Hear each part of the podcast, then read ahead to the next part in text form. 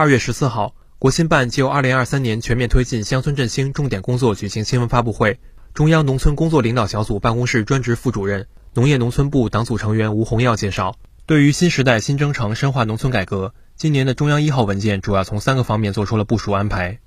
今年中央一号文件主要从三个方面做出了部署安排，一个是深化农村土地制度改革。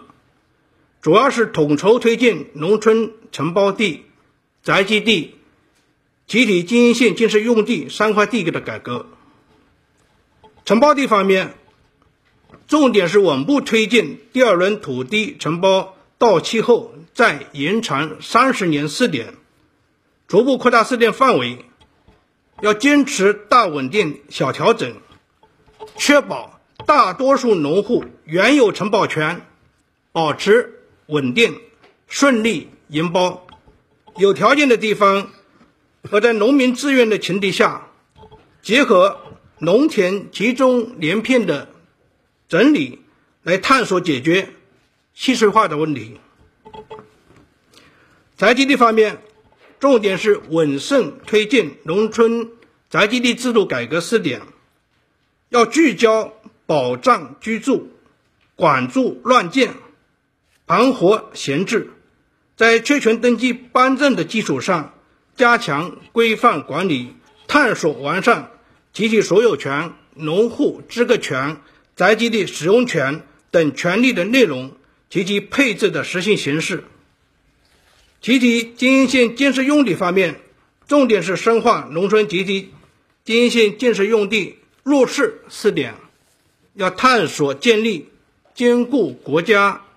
农村集体经济组织和农民利益的土地政治收益有效调节机制。第二是要发展新型农村集体经济，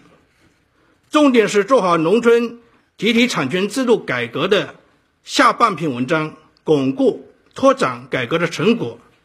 既要抓好运行机制的完善，推动构建产权关系明晰、治理。架构科学、经营方式稳健、收益分配合理的运行机制，也要探索多样化的发展途径，推行资源发包、物业出租、居间服务、资产参股等多种模式，提高集体经济收入和服务带动能力。同时，要健全农村集体资产监管体系，充分保障集体成员的知情权。参与权、监督权。三是要推进县域城乡融合发展。县域是城和乡的结合点，是经济社会发展的基本单元，在扩大国内需求、构建新发展格局中，有着巨大的潜力空间。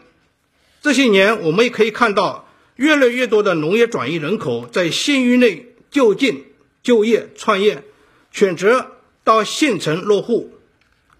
我国现有九点一亿城镇常住人口中，有近三分之一在县城和县级、县级市城区居住。要适应这个发展趋势，要以县域为重要的切入点，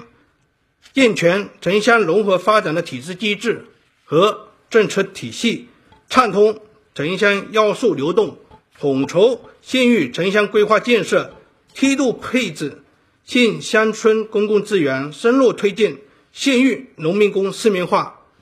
逐步在县域县域内打破城乡的界限，把县域打造成为连接工农、融合城乡的重要纽带。